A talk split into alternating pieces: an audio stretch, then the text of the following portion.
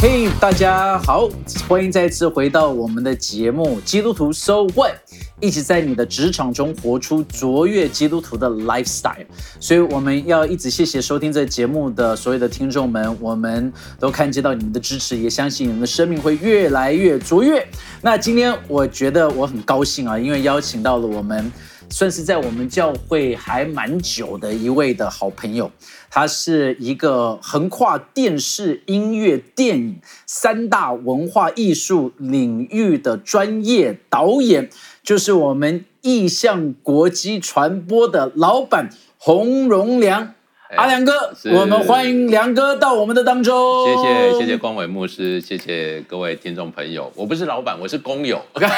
校长兼壮中这样子。哎呦，是是。对，但是我觉得良哥真的是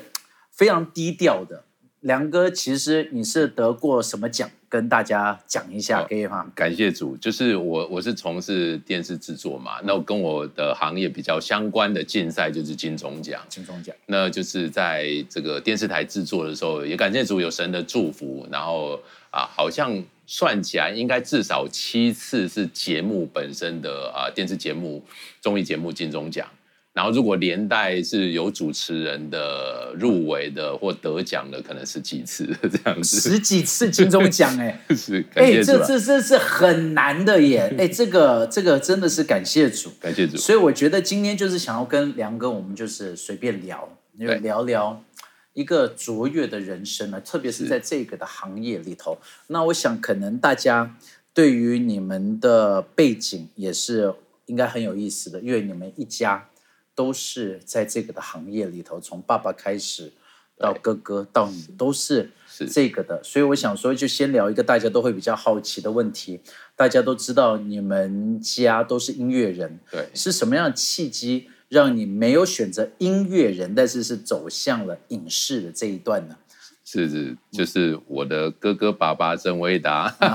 都是明星，然后就是。哎，我从小就是常被问这个问题，就是因为呃，我只要不开口，人家说，哎，你长得很像，就是爸爸或哥哥这样子。呃，现在越老越像爸爸。对对 对，真的真的。那所以就是从小我就必须都要解释这样的问题。但是就是说，可能在这个背后啊，就是说，因为其实我对爸爸的印象仅止于六岁。哎，六岁之前就是有印象，爸爸每一天训练我们，因为他是一个音乐家。那他也是一个创作者，他自己是作词作曲，当然作曲比较多一点点，像旧情绵绵啊、思慕的人啊、宝岛漫波啊、淡水暮色，这个我们曾经听过的这些台语歌谣，都是出自于他的创作这样子。所以等于是他心中有很伟大的理想，也希望就是说为台湾量身。定做属于台湾的流行音乐，因为在那个之前，呃，都是外来的，没有这片土地自己的创作人所写的歌，等于是唱片业是零。所有的唱片可能刚开始有黑胶唱片，还是日本时期过来的部分，所以他就我是听他口述啦，他就希望去创作属于这片土地的歌，所以他就不断的写。特别他在没有音乐的环境，没有呃家庭也非常的贫穷，没有办法支持他做任何的音乐教育，而且那时候也很匮乏，才可能日本人还在还是刚走的时候，所以他就是靠他自己的努力自学，哦，就所以我就觉得，哎哦。爸爸好像天才一样，对他真的是天才。假如是自学，自学这个，对，这不得了。小提琴，哦，钢琴，对，然后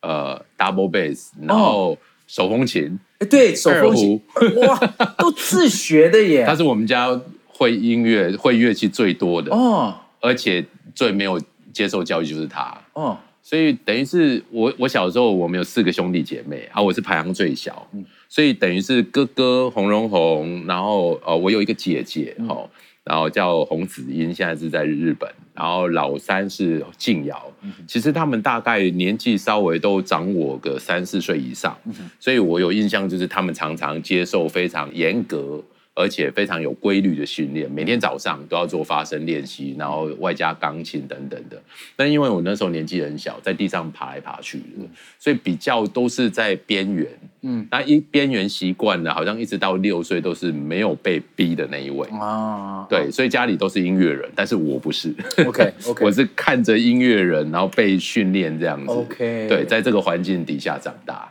哦，是是是，所以有这个家族渊源。特别我没有学音乐，所以等到呃上国小的时候，当人家讲说，哎，你是呃洪一峰的儿子，然后再长大一点，哥哥成名了，你是洪荣宏的弟弟，但是你却没有学音乐，哎，我有点答不出来，就有点觉得不好意思，就觉得哎，哦，而且我那时候不是也不是不学音乐，就是我特别没有办法专心，就是说呃很喜欢玩，嗯，然后家里。自己的玩具就呃希望研究里面是什么东西，就会把它拆开来，但就煮不回去，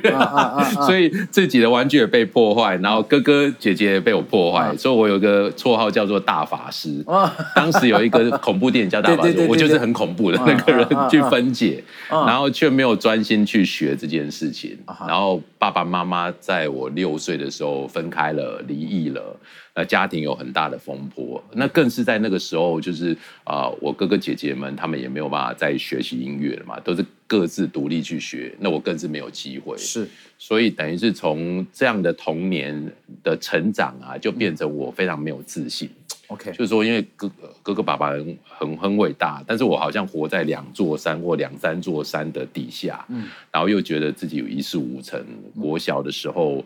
成绩。从四五年级就开始慢慢落后，嗯，然后国中就应该就是呃游移在这个 B 段班跟放牛班的中间，嗯，就是成绩不好，哇，但只有一个小小的兴趣就是喜欢画图，嗯哼，哦，那每次上课的时候，呃，同学跟老师以为我很认真的在做笔记嘛，就我都是在。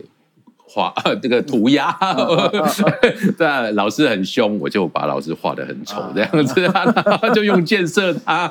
对对对对，然后画连续漫画，因为每一页都有那个页码嘛，我就会在页码上面画连续图画，就好像在那个图画当中可以满足我的幻想，嗯，所以老师在做的事情，我不一定跟他同步，我就是活，就是童年，就是活在自己的幻想当中了。我一直觉得我心里有很多 picture，有很多图案。那就是不晓得怎么宣泄，然后才把它画出来，然后一直到国中的时候，那时候还没有呃没有钱去看电影嘛，是。那呃电视也没有那么普遍，不像现在年轻人随时都有 YouTube，所以那时候有一个叫闭路电视的，还是第四台的前身，嗯，然后在播放了一部电影叫做《回到未来》啊，而这是 Steven Spielberg 的那一系列的电影，然后我看了第一集了以后，我就哇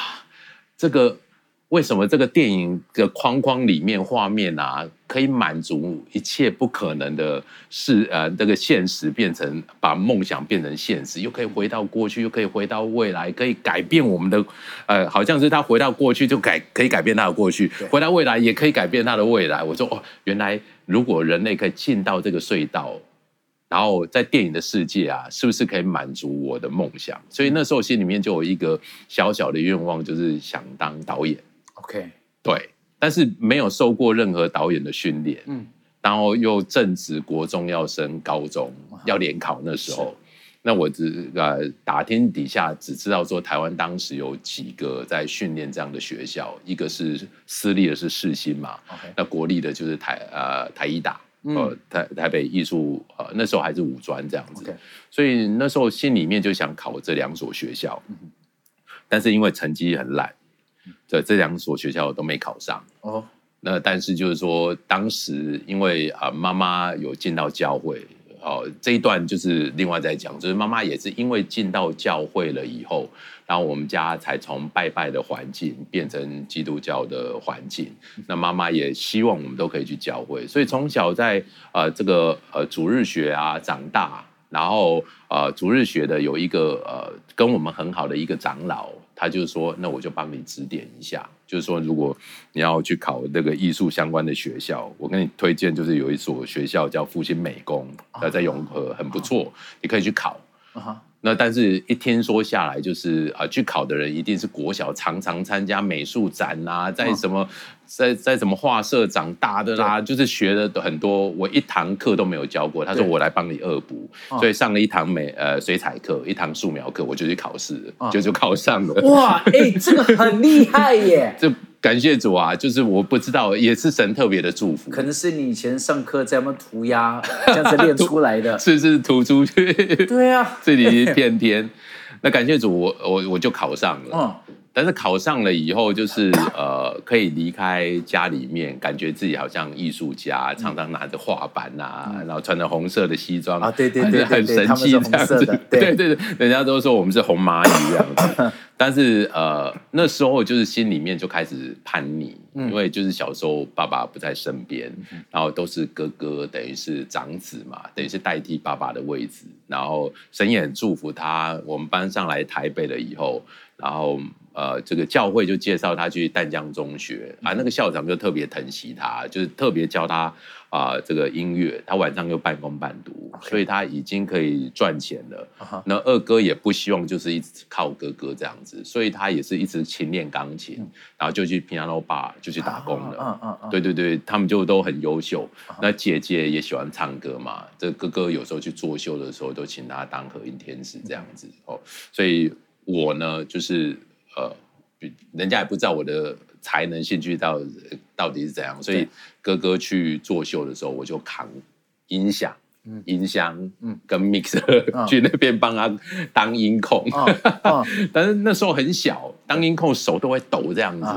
也没想到就是说，在爸爸、哥哥的生活当中，其实我耳濡目染，跟舞台的距离都不远。虽然我没有在舞台上，但是就是在舞台的。几公尺内 接触了这些生活，这样子，嗯嗯嗯，对对，然后一方面也是在这个复兴，然后就是锻炼我的美术这样子，嗯哼，对，当时就是说，呃。有时候梦想距离现实总是有一段距离，就是说我我虽然是想往影视，想往导演这一条路，但是走美术啊，等于是绕了一圈，因为在同样美术真的是来自全国的人才都在我们学校，而且他大概就是会往画家啦、哦设计师这边走，但是我真正的兴趣，我的目的地不是在那一边，然后再加上那时候就是啊国中、高中叛逆啊，就不去教会，离开神。所以等于住在宿舍的时候，没有好好读书，该交功课也没交功课，那就天天跟呃这个朋友在宿舍鬼混，然后喝酒抽烟，然后渐渐远离神。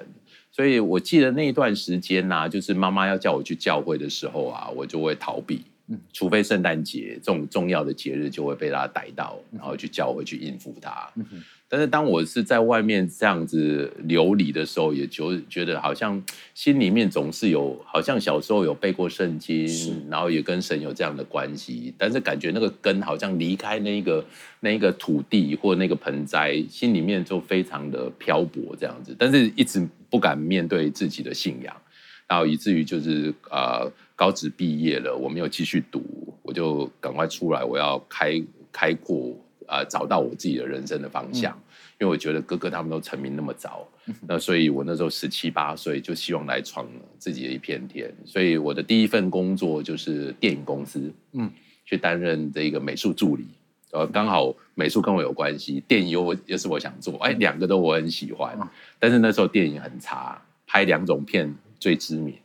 一个是赌片。OK，我赌王很多那个，对对对对对对对对对对对，一个就是僵尸片，对对对对，那时候就是这两个，到处都是僵尸这样，对对，我就去拍那个最有名的僵尸片。啊，那你知道僵尸片的美术都要做什么？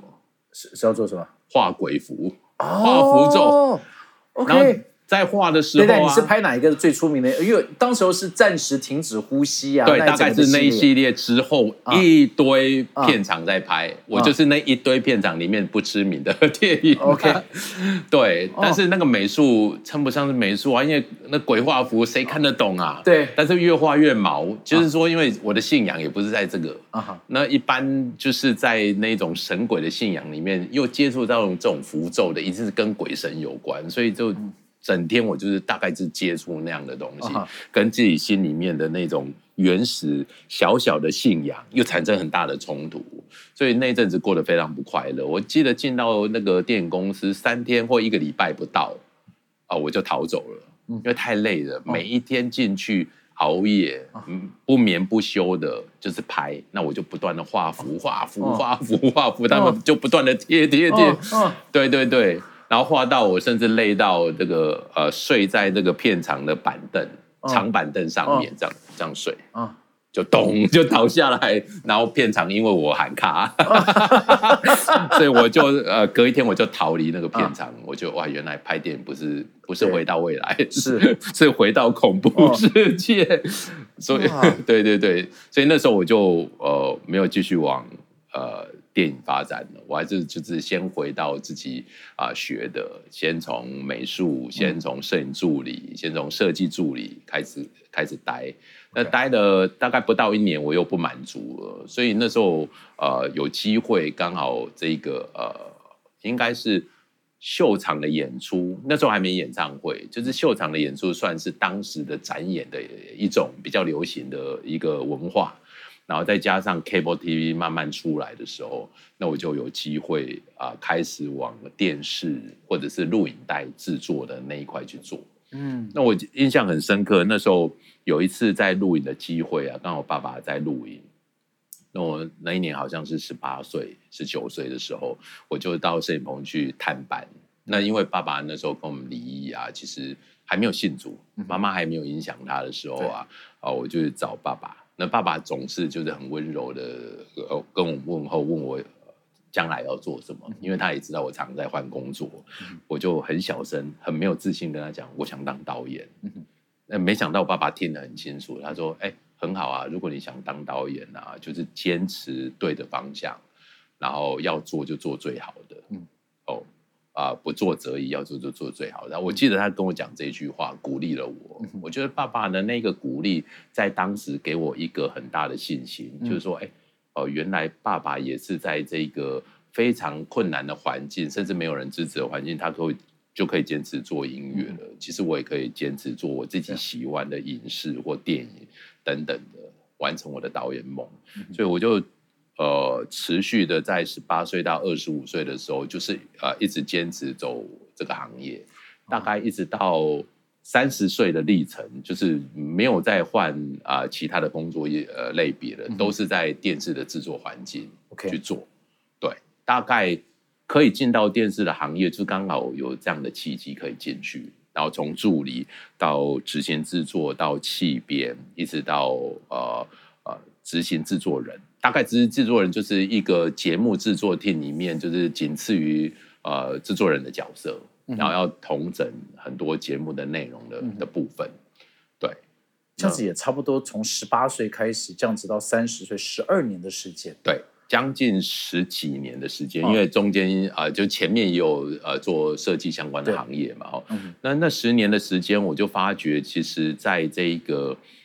台湾的这一个制作环境啊，我觉得我自己要出头有点困难，因为比我强的人太多了，然后呃。各方的角色都有，而且是从学校训练出来的这些科班出身，有学长学姐帮忙的啊，他们都有一套一套的系统。但是我在里面都会特别觉得，因为我是一个画图出身的美术出身的，好像有很多专业度不如人家。嗯，那我当时因为都是比较师徒制，嗯我的这个师傅就是带我进行的这个师傅，他就跟我讲说，你你需要遇到贵人。其实，在我们这个行业啊，你看浮浮沉沉，就是有贵人才能帮助你啊。所以他就带我晚上开始去认识贵人。OK，那怎么认识贵人？就是交际应酬。嗯，然后交际应酬到一个程度啊，我是觉得根本也不是交际，不是应酬，就是花天酒地，就是跟结交了一群爱喝酒嗯的朋友。那喝酒还不止去 pub 喝，去夜店喝，有时候又跑去酒店喝。但是那个文化就是。呃，纸醉金迷，就很容易去迷失自己。其实你根本不是去认识贵人，而且你在每天花费都很贵。哦，对啊，这样子，你赚的钱够去做这些事情吗？不够，那那时候又刚好有银行有发行一个东西叫信用卡，嗯，对，他就是说你就尽管刷，好像不用不用不用还钱的概念。对啊，是是是，所以人家请十次，你至少要请一次吧？对，我那一次刷下来，如果去 pub 还好，去这个夜店、去酒店就不得了了，那个花费都很高，所以我大概不到十年，我已经欠了一两百万了。哇！对，而且那个有时候循环利息都还缴不出来，嗯，然后特别是在那段时间又把自己身体搞坏了，因为其实我肺不好，然后那时候又抽烟又喝酒，然后呃。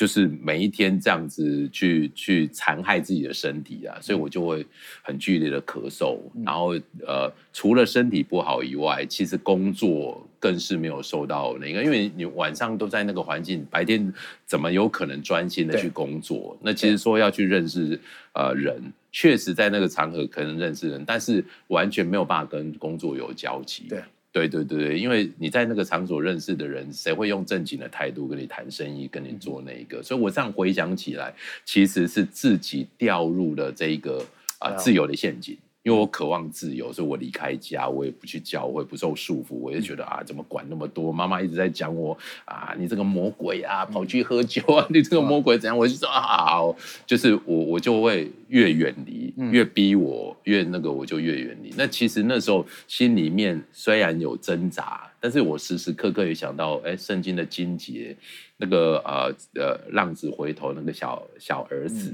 有时候已经沦落到。这个呃，自己没有钱的部分，跑去跟猪吃那个豆荚子的时候，我就觉得，哎，有时候我我好像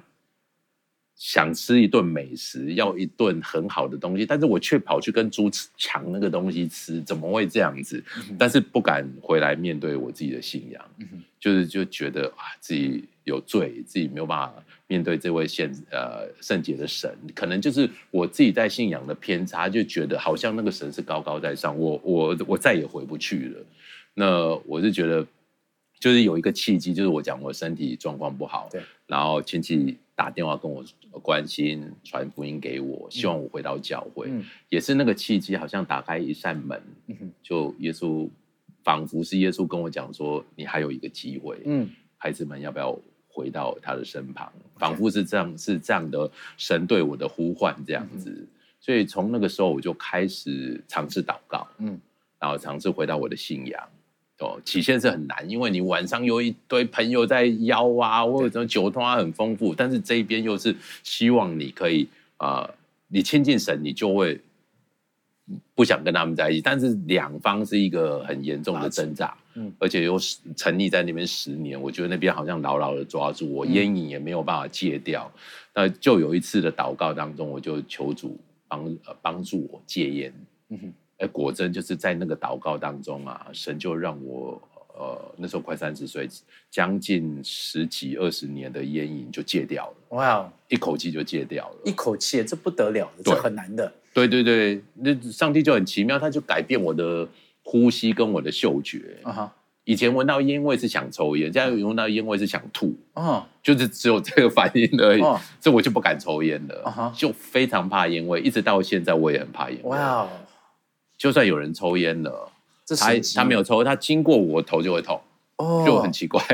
哦，就这太奇妙了。那就从这个祷告当中，我就觉得，哎，原来神还是眷顾我，还是垂听我。OK，所以我就愿意回到神的面前。哎，当慢慢回到神的面前的时候啊，起先不懂得拒绝的我，我觉得我的个性是这样。如果朋友讲着我，当时的我是不不敢拒绝，不好意思拒绝。那现在就神就渐渐来保护我，让我在教会慢慢进入教会的生活，稳定读经的以后。就渐渐远离那些朋友，OK，哦，甚至那些朋友之后就会把我划清界限，就是我是不喝酒，我是教会的人。那收换，我是觉得，哎，这样也很棒，因为我至少头脑清楚了，我可以面对我的工作。啊哈，那神就开始给我呃比较有清楚的方向，让我知道我到底要做什么。因为做这一行其实有很多的迷失哦，特别是在台湾这个环境。就是说，因为其实大家都在跟数字看齐，收视率现在是点击率哦，收听率、阅读率等等的。但是有时候数字不代表一切，数字虽然可以代表受欢迎的程度，但是你看啊，秦三色是不是都很高？但是你在做这个的时候，你就会觉得，哎啊，我学那么多，我的梦想是希望我带给人家希望，我怎么会去做这样的东西？那个是更大的冲突。对，就是那个初心呐，就是回到那个初心的时候，我就觉得哇。为什么主管就要逼我？就是收视率不好，又要逼我去做那种讲鬼故事的啦，要做那个什么东西啦，新三色穿少一点的啦，或者找人来节目吵架的，那个我实在是都受不了。嗯，我没有办法做那样的东西，所以就哎，上帝就慢慢帮我开一条路，就是说，哎，我我喜欢音乐，嗯，其实我是喜欢音乐的，虽然我没有亲自去玩音乐，对，创作音乐，但是我都一直在这个舞台的环境。原来我我知道神。把我从小摆在这个音乐环境，就是去观察他们，啊，去帮助他们啊，完成他们在音乐舞台上面的这样的氛围。所以从那时候开始，我就做 live 的音乐节目。哦，因为其实，在那个之前，台湾的音乐节目比较传统一点，比较像是那一种呃夜深了来一首歌，然后就是。呃，棚空的，然后就是放卡拉唱唱歌，对对对，大概都是那个音乐氛围，比较没有像演唱会氛围，就是强调 live 音乐性编曲，然后每首歌量身定做了。那因为呃，感谢主，我我我在日本的姐姐或我们在国外一些朋友常常有交流，哎，我就看到其实国外的音乐节目氛围做得非常好，嗯。而且当时的演唱会没那么多，或许我在音乐节目的这个氛围里面，可以带给这一群观众啊喜欢的呃的这个享受，这样子哦视觉享受。那因为这样的节目开销比谈话性节目高很多，嗯，比那些新三色的节目也高很多，因为你要找好的艺人，要编曲，然后。那三分钟或那五分钟的歌曲啊的投资啊，比那个人家在那边骂的那个投资没有那个政商名流的投资高太多了。对，而且需要的品质也高，要灯光美、气氛佳。但是我我感谢主，在那个时候就我找到啊，我我在的那个呃公司的老板，他非常喜欢这样的节目。嗯，那他以前也是做秀场出身的，他就支持我做这样的节目。所以我从一九九九年做一个小型，一天十分钟一首歌，然后带领大家倒数进入千禧年两千年，从一天十分钟变成一天六十分钟，然后变成两天，变成三天，变成。带状的啊，六十分钟又变成带状的九十分钟。OK，等于就是有有一点点，当时是那家电视台的台柱啦，就是主要收视率的收入来源都是在我们那个收视率是叫什么？这个啊，台湾红歌星系列，那我就找哥哥静瑶啊，还有一线的演唱会的歌手一起来。对对对，那那那一系列的节目大概维持了呃十年之久。十年，对对对，所以我说啊，连续得奖就大概是从那个时候开始受到注目。嗯哼，然后本来都是呃三三家电呃金钟奖就是三家电视台的天下嘛，因为那时候台视、中视、华视再会加一个民视啊，他们的呃收视率比较高，经费比较足，所以就呃得了很多奖。但是我们这个以黑马的姿态，公元两千年就是参赛，然后第一年就获得这个呃综艺节目奖。嗯。对，我还记得是从那个张小燕他们去年 张小燕、哈林他们的超级新人、啊，超级星期天，对对对，的手上抢到那个金钟奖，是是是是，哇，我们是黑马，嗯，对，感谢主啦，就是神，因为信仰，我觉得就改变了我进到这一行、从事这一行的一个契机，这样子。OK，哇，其实真的是蛮有意思的。当你听到梁哥你这个样子分享。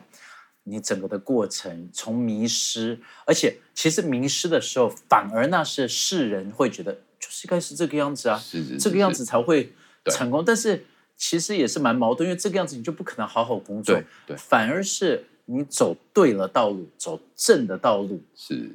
你就能够 focus，而上帝就带你开始发展了这一个，而且又是你喜欢的，对，不是做那一些就是现在大家的。要流量的啊，对对对，对不对？色情啊，是是是，就是这这就就是这一些的，就就可以做到的。我觉得这是让我们大家能够来思想，就到最后正的路还是是最好的路，对，正的路还是才是能够让你能够没错。达标的，是是是，对不对？对，所以看到梁哥在这这么多年以来，特别你就这样分享前面的一段时间那个的名师，但是后面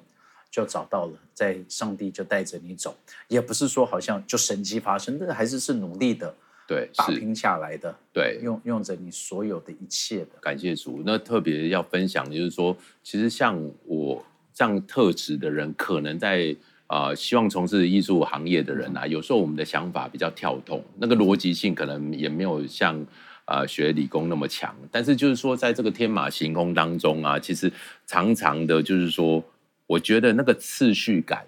跟那个智慧啊，必须来来自于神，嗯，否则我们这种空思梦想的人啊，其实没有没有一个方向，就会觉得六神无主，要怎么办？那我记得圣经有一句话说：“谁敬畏耶和华，他就只是他当行的道路。”就是你要回到这个轨道上，那这匹野马就不会乱跑，对，就是走在神的轨道上。那反而有时候我们觉得这样走呆呆的，但是神就为你开路，对，就走神的道路，这样我觉得哇，那个就是蒙福的道路。阿门。